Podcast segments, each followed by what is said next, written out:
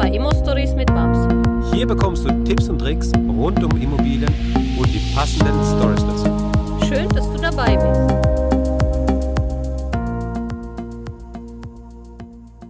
Hallo Babs. Hallo Max, wie geht's? Mir geht's gut. Wie geht's dir? Ja, ich bin wie immer unterwegs. Gerade fahre ich die 93 Weiden vorbei Richtung Karlsbad. Also unsere Folge wie immer von unterwegs gedreht. Genau. so ist es, wenn man äh, so viele Wohneinheiten hat wie ich. Ist man immer unterwegs, ist es immer was zu tun. Sehr schön, sehr schön. Ja, ich bin auch unterwegs. Ich hocke auch im Auto, aber ich fahre jetzt nicht. Ja, ich habe hier den Laptop aufge, ähm, aufgebaut und ähm, war in Heidelberg. Bin jetzt irgendwo unterwegs, mal im Industriegebiet äh, habe ich dann Halt gemacht. Ähm, hoffe, es kommt kein LKW vorbei, der irgendwie laut ist. Aber wenn du unterwegs bist, dann fahr bitte vorsichtig und nicht auf der linken Spur, okay? ich habe gedacht, so ein Podcast mit 200 und linke Spur wäre gerade das Geile, ja. das, der, der, der Nervenkitzel noch ein bisschen angeregt, ja, ja, genau. Babs, lass uns heute mal über ein Thema sprechen, ähm, das sich viele auch stellen, sage ich mal, aber viele starten dennoch mit einer Wohnung, also ganz klassisch mit einer Eigentumswohnung, die dann vermietet wird. Ähm, ja. Es gibt jetzt aber auch Leute, wie zum Beispiel der Andreas Sell, der äh, das Buch geschrieben hat, der reichste Hausmeister Deutschlands, der sagt, ähm, man sollte nicht mit einer Eigentumswohnung starten, sondern gleich mit einem Mehrfamilienhaus. Was ist deine Meinung dazu? Ja klar, da würde ich dem liebe Andreas Zell sicherlich die, äh, da recht geben. Nun ist äh, oft die Problematik der Kapitalanleger, dass nicht so viel Geld da ist für ein äh, Mehrfamilienhaus und dass heutzutage also eben Banken schon sehr, sehr viel Eigenkapital fordern. Und es kommt darauf an, welche Persönlichkeitsstruktur eines Anlegers äh, man hat. Ich kenne sehr viele äh, junge Anleger, die haben so Anlagestruktur 8 plus, also die höchste Risikoklasse. Die sagen, ich finanziere bis zu Anschlag, Eigenkapital besorge ich mir und die Risiken sind mir scheißegal. Und dann hau ich rein. Dann ist natürlich so ein Mehrfamilienhaus gleich richtig was Tolles. Natürlich, ja. Ja. Aber es gibt viele Anleger, die diese Möglichkeit nicht haben. Die haben Job, sind bis zu Anschlag in ihrem Managementjob oder sie studieren noch oder sie haben Familien. Und dann ist also eben vielleicht eine durchschnittliche zweieinhalb Zimmerwohnung als Kapitalanlage, um sich überhaupt einzufinden, ja. doch, doch das Richtigere, das Ruhigere, äh, das Sichere. Da verrutscht nichts. Eine, vielleicht so tatsächlich noch eine Neubauwohnung mit einem Mietpool, dass man einfach mal die Sicherheit auch hat okay, ich fühle mich da ein, was ist überhaupt Immobilie, wie starte ich an, wie funktioniert das ganze Thema und traue ich mir dann weiterzugehen. Weil bei einem, sagen wir, wir arbeiten jetzt mit einem Fünf-Familie-Haus, hast du fünf Einheiten, gleich fünf Mieter und als Anfänger, wenn man gar keine Ahnung hat, gleich zu springen, das ist sehr, sehr mutig. Ja. Mhm. Es kommt darauf an, in welchem Zustand hat man so ein Mehrfamilienhaus. Da kommt da noch Sanierungen, sind da keine Sanierungen. Also das hat sehr, sehr viele breite Themen. Aber ich würde auch dem Andreas Sell in diesem Fall recht geben, wenn das irgendwie machbar ist und man hat richtig viel Cash, würde ich auch sagen, komm, fünf Familienhaus, zehn Familienhaus, ja, mach ja. mal. Nun ist das in der Regel meine Erfahrungswerte nach nicht äh, realistisch. Zumindest nicht für die Anfänger. Die Anfänger tun sich einfach mal mit einem ähm, erste Eigentumswohnung ähm, ja einfacher dann ja. wissen sie überhaupt, habe ich Stress damit, komme ich damit zurecht, wie ist das mit dem Notar, wie ist es mit dem Mieter, wie ist das überhaupt mit den Mietverträgen und dann machen sie weiter. Ja. Also es kommt darauf an, welche Person man vor sich hat, wer ist der Kapitalanleger, den man hat oder wer ist der Investor, wie ist er strukturiert, wie weit ist er involviert in sein jetzigen Job oder Investoren beruflich. Ja. Das muss man alles mit beachten, wenn man so ein Konzept macht. Ja. ja. Das ist nicht so einfach pauschal zu sagen, jetzt starte mal mit einem Fünffamilienhaus, dann äh, kaufst du das Haus, dann also eben passiert dir irgendwie eine Wasserschade oder irgendwas, was du nicht erwartet hast, platzt dir da die Heizung, du hast keinen Puffer von 20.000, 30.000 Euro. Ähm, das ist also eben, man muss es immer sehr, sehr spezifisch auf den Kapitalanleger zugeschnitten sehen. Und äh, gegebenenfalls, man hat äh, in den Folgen davor gesprochen, dass man einen Mentoren hat. Der Mentor ist dafür ja. da, dass man äh, das Screening das Gegenüber fährt, dass man sich die Selbstauskunft anschaut, schaut, was verdiene ich, was habe ich an Cashflow, wo sind, wenn, wenn du Familie hast und zwei Kinder, du kennst das Thema selber, wir haben beide Kinder, Mhm. sehr, sehr, sehr schwierig, ja. Da brauchst du einfach mal ein Kapital, auch Reserve in der Familie, da kannst du nicht alles investieren. Und es ist immer spezifisch auf denjenigen zugeschnitten, der vor dir steht und auf seine Lebenssituation. Also pauschal werde ich das nicht sagen. Natürlich ist es besser immer ein Fünffamilienhaus als eine Eigentumswohnung, aber es ist nicht sicherer. Ja, das muss man ganz klar sagen. Sicherer ist, wenn man anfängt, langsam als Kapitalanleger sich dort einzufühlen.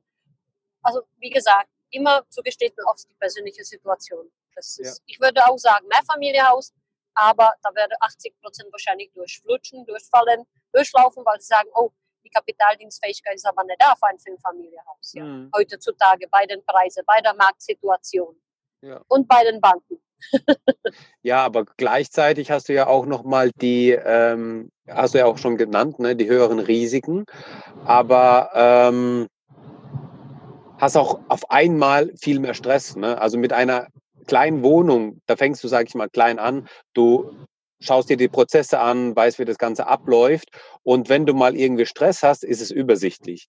Wenn du mal mit einem ganzen Haus Stress hast, dann hast du halt dann, dann richtig Kohle an der Backe, die du dann aus der eigenen Tasche zahlen musst. Ne? Bei, der, bei, der, bei der Wohnung hast du da zum Beispiel eine WEG-Verwaltung und dann ähm, passiert da mal was, da hast du eine Instandhaltungsrücklage, dann kann man damit das vielleicht zahlen. Wenn nicht, kommt eine Sonderumlage, aber die ist auch nochmal übersichtlich vielleicht.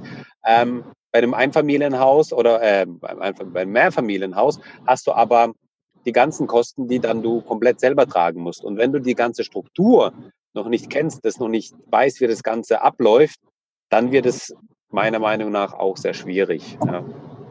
Ja, also ich kann auch aus meinen Anfangszeiten sagen, dass der Anfang mit einem, einem Wohnung an sich, der in WG vermietet war, drei Mieter, für mich schon damals äh, mit meinen 25 Jahren eine Herausforderung darstellte, Ja. da ich gar nicht wusste, was sind das Mietverträge, wo nehme ich sie her, wie gestalte ich sie, was ist eine Verwaltung und das alles habe ich lernen müssen. Und es war für mich wichtig, diesen Lernprozess zu gehen. Damals hatte ich mal auch einen Managementjob, ich habe BWL studiert, also ich war auch mit voll eingebunden. Und hätte ich fünf äh, Familienhaus gekauft, das auch sicherlich machbar wäre, mal drei Studenten, hätte ich gleich 15 Mieter, da bin ich Mhm. mir nicht sicher, ob ich das einfach so locker vom Hocker gemacht hätte. Ja. Ja. Also es kommt darauf an, wer habe ich vor mir, wer ist der Kapitalanleger, welche Erfahrungswerte bringt er mit, äh, wie alt ist er, in welcher Lebenssituation er sich befindet, wie viel Geld er mitbringt oder gar nicht mitbringt. Das können wir so pauschal, wie das der Andreas sagt, wahrscheinlich gar nicht äh, zitieren, würde ich jetzt behaupten. Hm, Okay. Wenn ich jetzt angefangen habe, in Immobilien zu investieren, ja, jetzt habe ich mir einen gewissen Bestand aufgebaut. Ab wann ist es sinnvoll, umzusteigen und dann Mehrfamilienhäuser zu kaufen? Ähm, oder sollte ich das gar nicht machen, sondern eigentlich nur meine 50 Einheiten mit ähm, WEG-Wohnungen einkaufen? Also es kommt ganz drauf an, das ist wieder komplett ähm, auf den Mensch zugeschnitten. Es gibt Menschen, die sind sehr, sehr erfolgreich mit 50 Wohnungen in 50 verschiedenen Häusern. Ja. Es gibt aber auch Leute, die sagen, so ab drei Familienhaus doppel ich. Also der nächste ist ein Sechs-Familienhaus, danach kaufe ich ein Zwölf-Familienhaus, danach traue ich mir an die 24er und danach kaufe ich nur noch Pakete, also 50 Okay. Einheiten, 60, 100. Und das kommt wieder drauf an, wer habe ich vor mir. Immer wieder muss ich dieses Thema erwähnen. Wie sind seine persönlichen Situationen? Hm. Hat er genug Cashflow? Hat er genug Geld? Äh, du kannst beispielsweise, wenn du verschiedene Wohnungen kaufst, ähm, wir haben einen gemeinsamen äh, Freund von uns vom Stammtisch, das ist seine Anlagestrategie, der kauft nur in verschiedenen Häusern nur einzelne Wohnungen, weil er sagt, das Risiko ist dadurch gestreut, dass er in 50 verschiedene Häuser hat.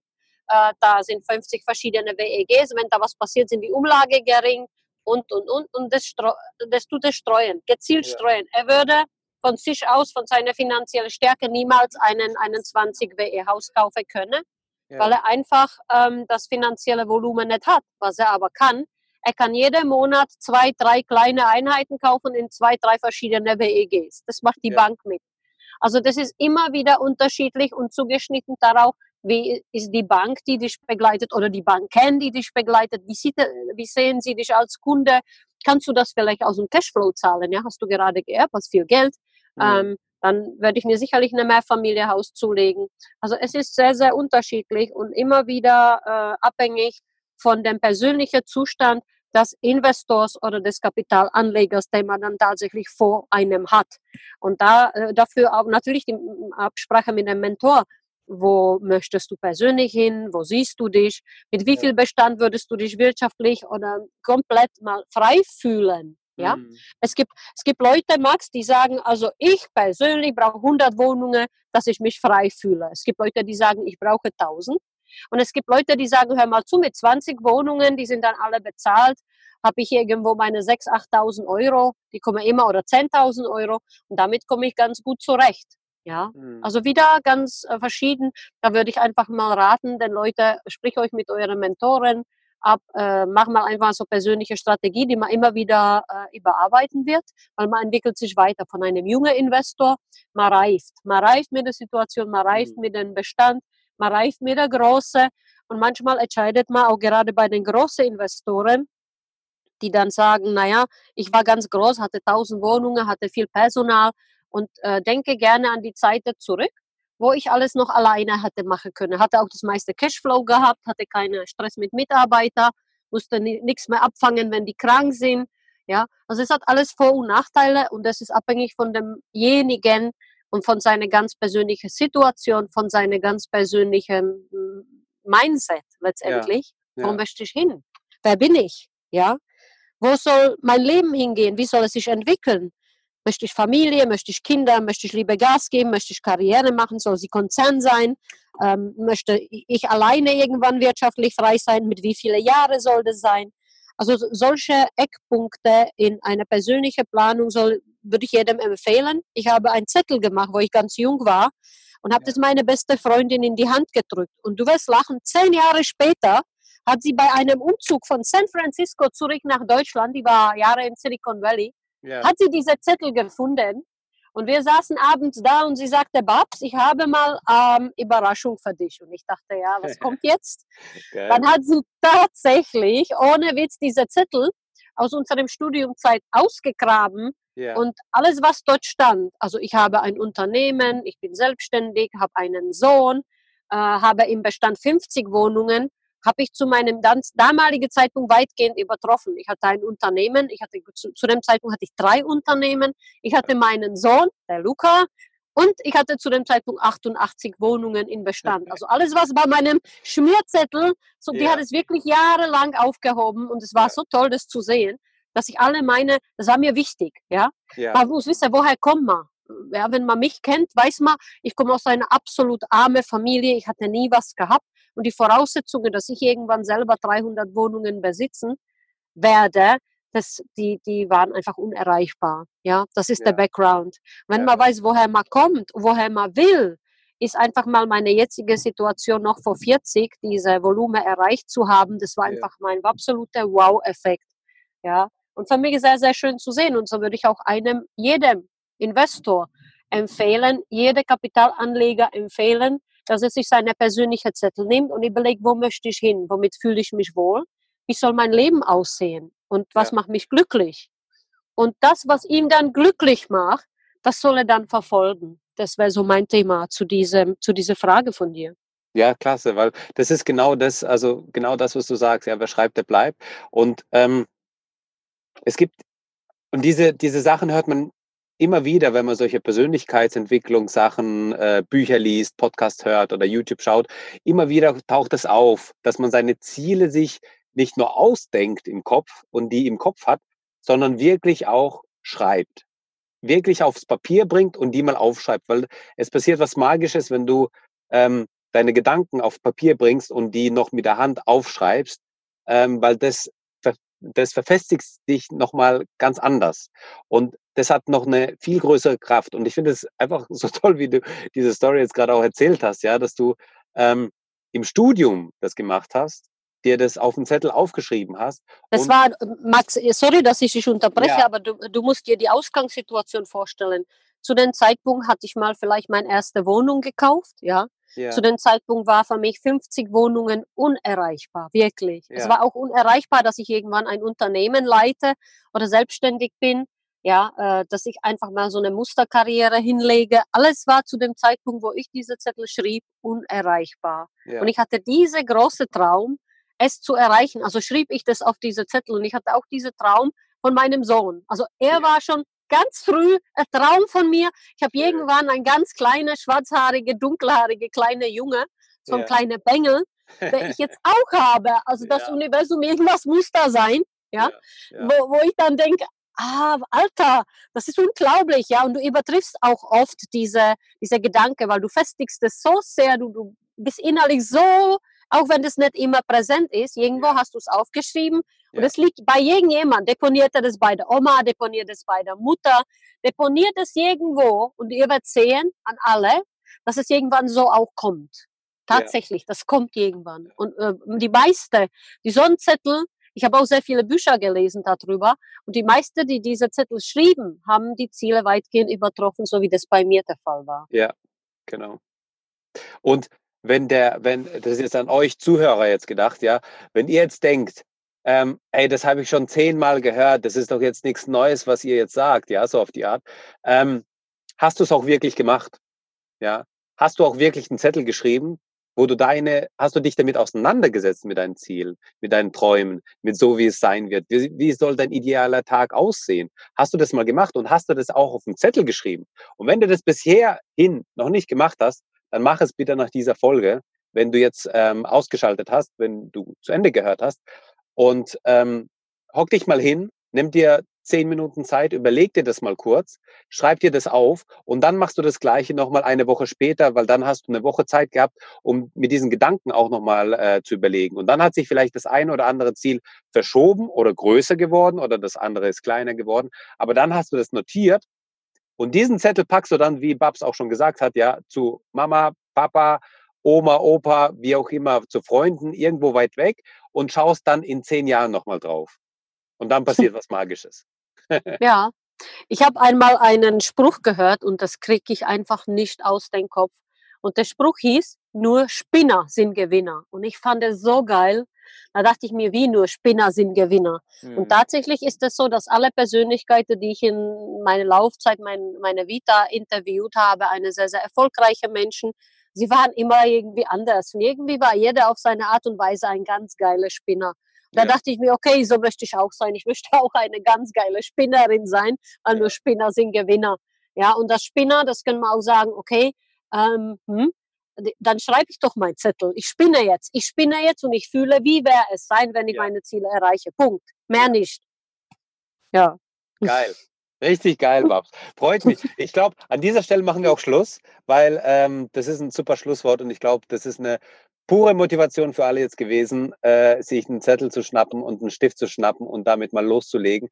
Diejenigen, die es gemacht haben, denkt da nochmal dra dran, was ihr aufgeschrieben habt und wo ihr euch gerade befindet. Und diejenigen, die es schon zehnmal gehört haben und das noch nicht umgesetzt haben, die machen das jetzt bitte nach dieser Folge. Alles klar, Max. Also, Okay. An dieser Stelle sage ich dir, ciao Babs und wir hören uns das nächste Mal. ja, ciao, Max. Bis nächstes Mal. Da. Ciao, ciao. Ciao, ciao. Danke, dass du uns zugehört hast. Wenn du eine Frage hast, dann schreib diese gerne mit einer Bewertung bei iTunes. Diese werden wir dann auch vorlesen. Wir danken dir und hören uns dann beim nächsten Mal.